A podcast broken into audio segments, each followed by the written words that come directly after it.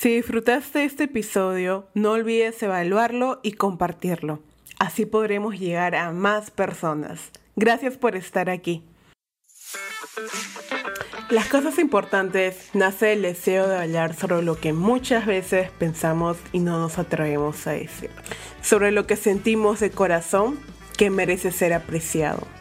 Pues todo, absolutamente todo lo que sentimos y vivimos es importante.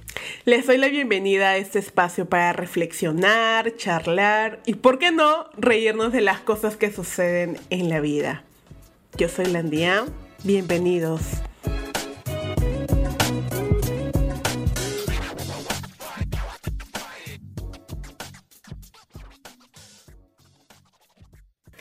Hola, bienvenidos a un nuevo episodio de Las Cosas Importantes. Otro episodio más y en verdad estoy muy feliz que estés aquí otra vez. Eh, oigan, ¿cómo ha estado su semana? Sean sinceros, sean sinceros, sean sinceros sinceras, sinceros, todos seamos sinceros. Em, espero que bien, espero que muy bien, la verdad. Y si no, espero que este episodio te acompañe de alguna manera. Hoy quiero hablar sobre un tema importante. De hecho, creo que es un tema que estaba rondando en mi cabeza eh, desde que vi algunas noticias, algunas Em, algunos posts en redes sociales y me dejó pensando mucho. Me dejó con muchas preguntas, con algo de incertidumbre, pero dije, ok, ¿qué hacemos con esta incertidumbre? ¿La dejamos estancada? ¿La dejamos ahí? ¿O decidimos hacer algo con ello? Entonces dije, ok, pero andemos un poco más. Hablemos hoy sobre la salud mental. Em, en primer lugar, comencemos quizás analizando, no sé si analizando, ya que profesora, pero quizás visibilizando que no hay muchos espacios en los cuales podamos hablar sobre ello, ¿no? Yo creo que existe un estigma muy importante de hablar. De hecho, creo que incluso está tabú tiene una carga negativa hablar sobre distintos trastornos como la depresión de la ansiedad o otros, otros tipos de trastornos. Pero en resumen, todo el universo que, implica hablar sobre la salud mental. Yo creo que es muy amplio, es muy amplio. Creo que no podríamos abordarlo en un solo episodio, pero sí soy fiel creyente que la salud física es igual importante que la salud mental. Y lo repito mucho, creo. Así como que tú te alimentas bien, tratas de dormir tus horas, tratas de alimentarte, dormir, tener eh, espacios de que sean ajenos a tu trabajo o a tus estudios, ¿por qué no normalizamos un poco más hablar acerca, oye, ¿te está pasando algo? ¿Te imaginas, no sé, eh, conoces a alguien y te dicen, hola, ¿cómo estás? No sé, estoy bien, tengo depresión, gracias. Y tú, bien, yo tengo ansiedad, gracias. Yo creo que el mundo sería otro, sería un mundo distinto. Porque sí, hay mucho hay mucho, ¿cómo decirlo? Hay mucho tabú, hay muchos prejuicios acerca de hablar abiertamente sobre ello, ¿no? Eh, si nos podemos como en casos, ver cómo funcionamos como sociedad, ¿no?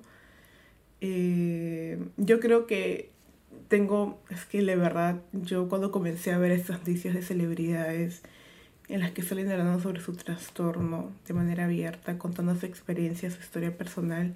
Ahí es cuando todos dijimos, hey, oye, esto no solo me estaba pasando a mí, también le está pasando a otra persona. Y ahí es bonito, es bonito y a la vez un poco curioso, ¿no? Como esta experiencia de otra persona pública de alguna manera te hace sentir que no estás solo, que que incluso en, esa soledad en la cual tú solo sabes lo que está sucediendo, te alegra ver que el coraje que tuvo otra persona para hablar sobre ello, sobre todo, sobre todo si es un personaje público, porque dices, hey, incluso esa persona muy famosa le está pasando algo complicado como a mí.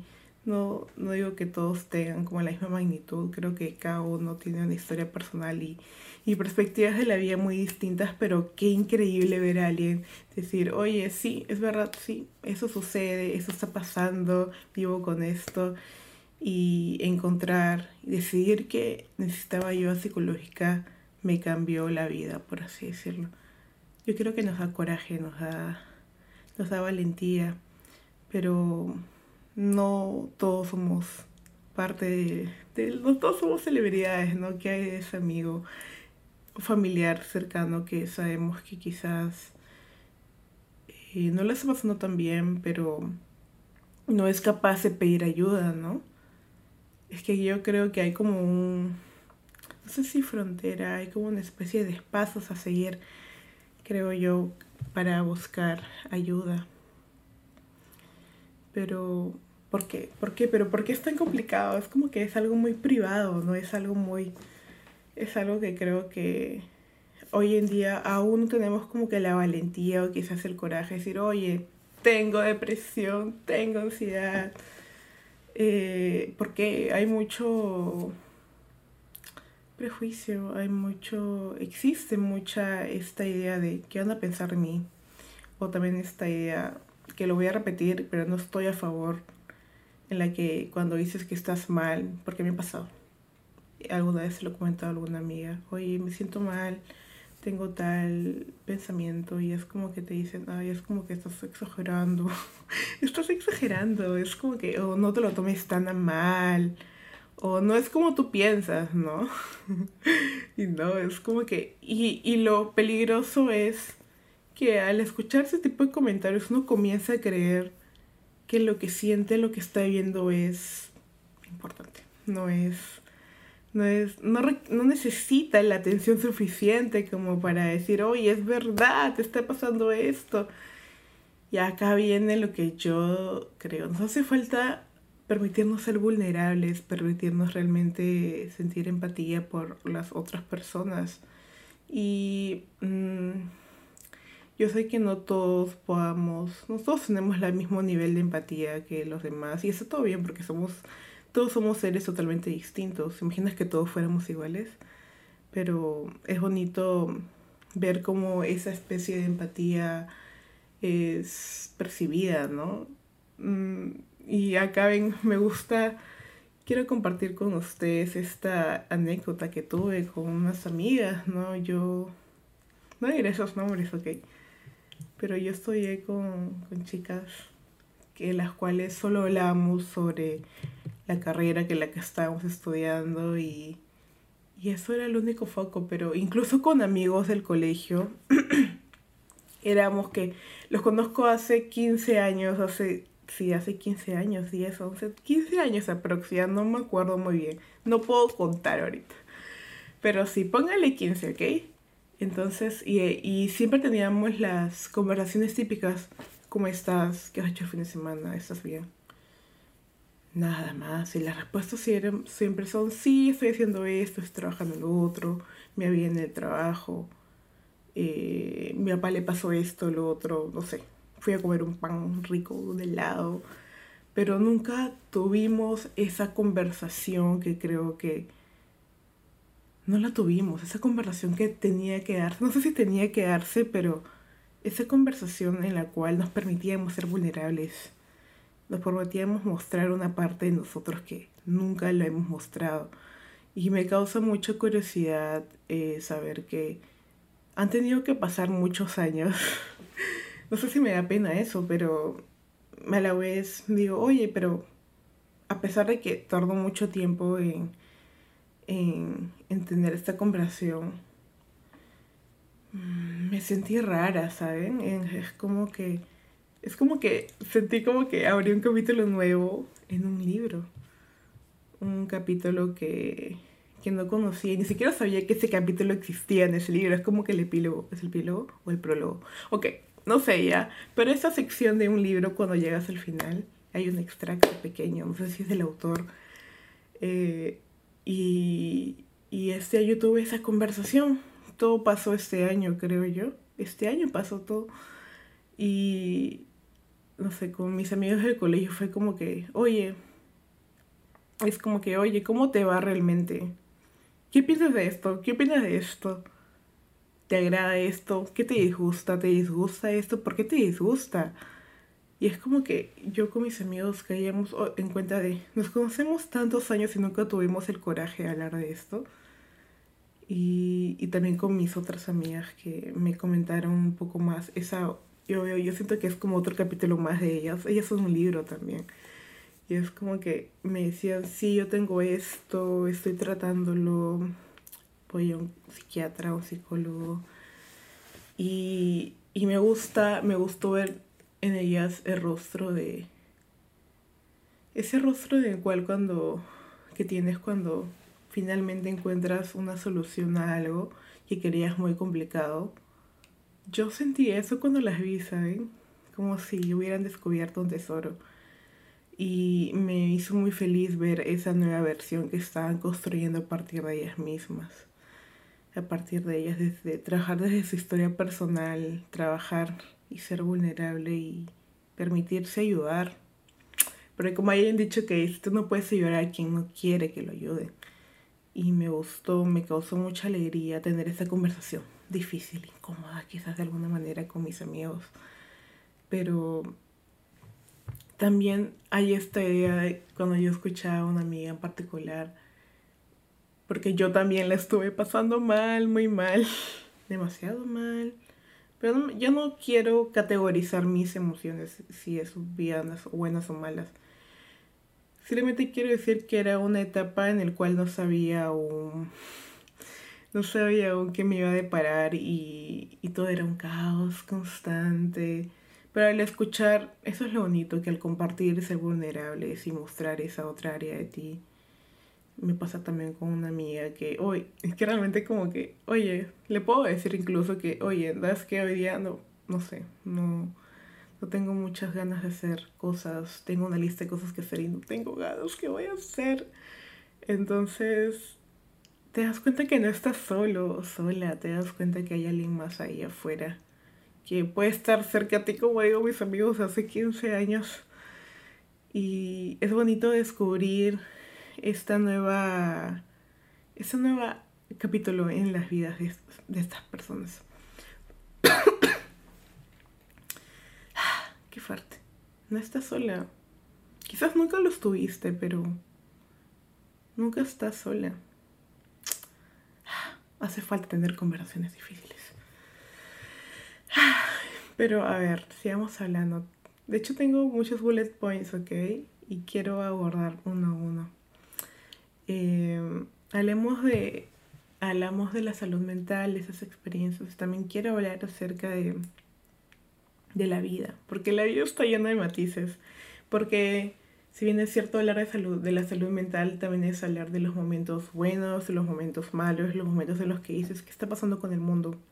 ¿Qué está pasando en el mundo o con el mundo o en tu vida?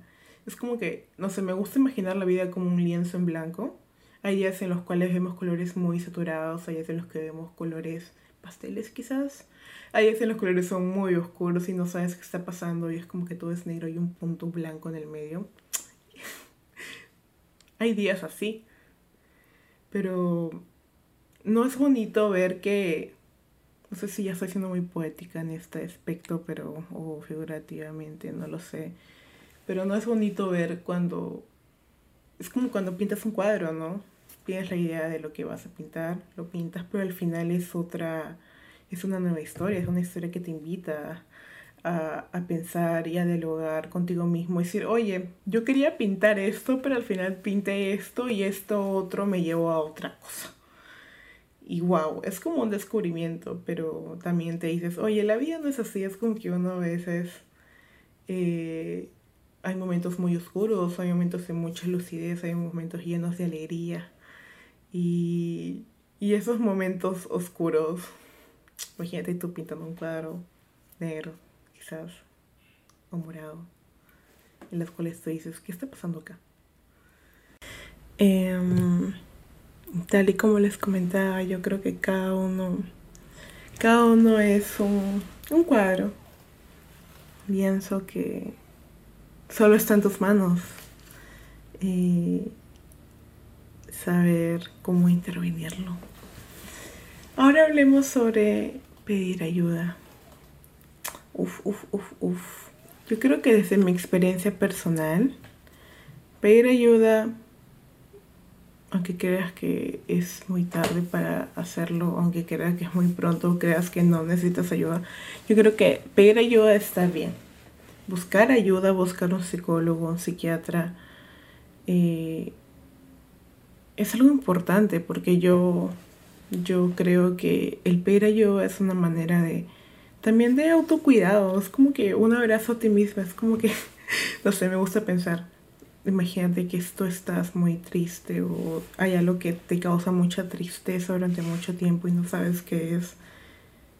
Eh, y dices, ok, vamos, a ver, no, no creo que, no es inmediato, ok, pero cuando llegas a un punto que dices, oye, es momento, creo yo, y decides buscar ayuda, yo creo que es como si estuvieras abrazando esa versión tuya que necesita quiere recomponerse para poder seguir cumpliendo sueños, seguir con una vida más tranquila quizás, o simplemente escribir un nuevo capítulo en su vida. Yo creo que es como una manera de autocuidado, de, darnos un abrazo y decirnos que podemos cambiar nuestra perspectiva, cambiar nuestra realidad. Y como yo creo que eh, he descubierto desde mi autoanálisis, sí, desde mi autoanálisis, eh, este acercamiento psicológico em, es una montaña rusa, ¿ok? No voy a no voy a decir que es fácil porque no lo es, porque uno al, uno se enfrenta con sus propias experiencias y, y puede ser doloroso, pero con el tiempo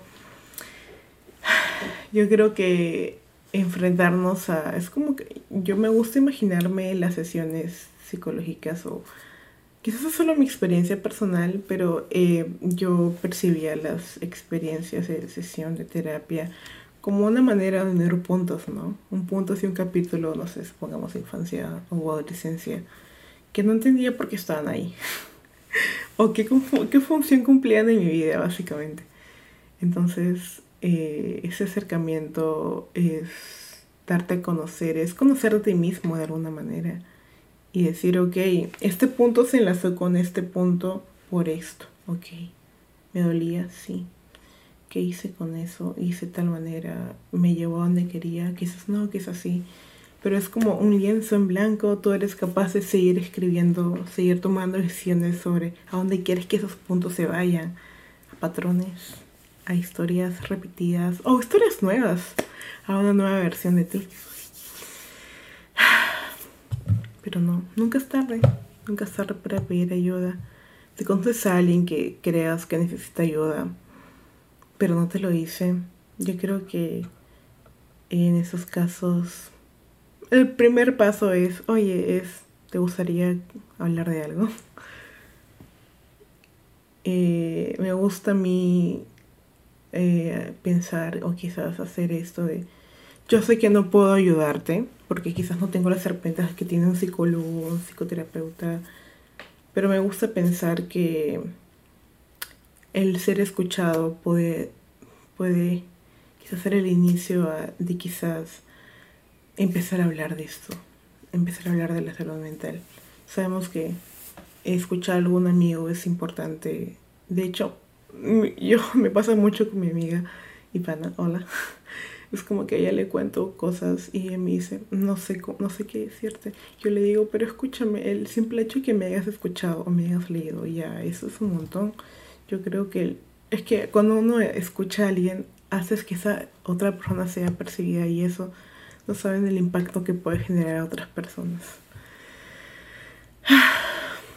Entonces, Quitémonos los perjuicios, la culpa, la vergüenza, la tristeza, la pena, los comentarios ajenos en relación a lo que requiere o necesita pedir ayuda. Eh,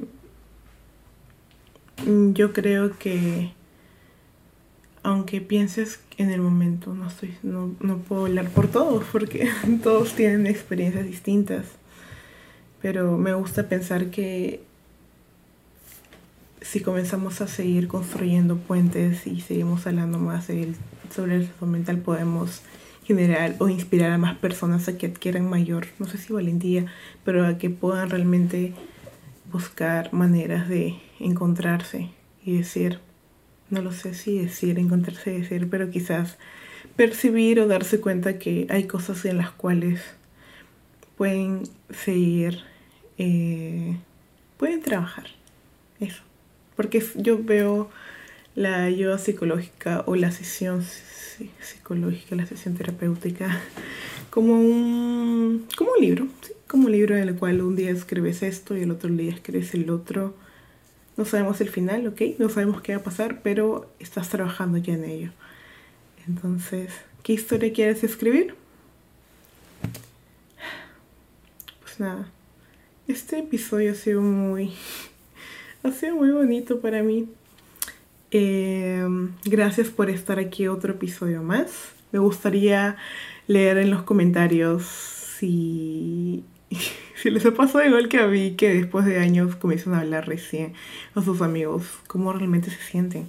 Si sabes que alguien necesita ayuda, ¿qué hiciste por esa persona? ¿Lograste encontrar ayuda? Y si no, yo creo que siempre existe esta red de psicólogos, esta red de...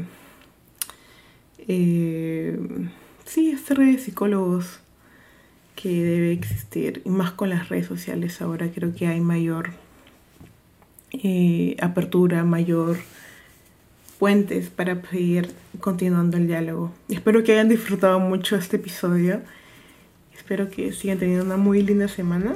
Y pues nada, nos vemos en el próximo episodio. Gracias por estar aquí. Adiós.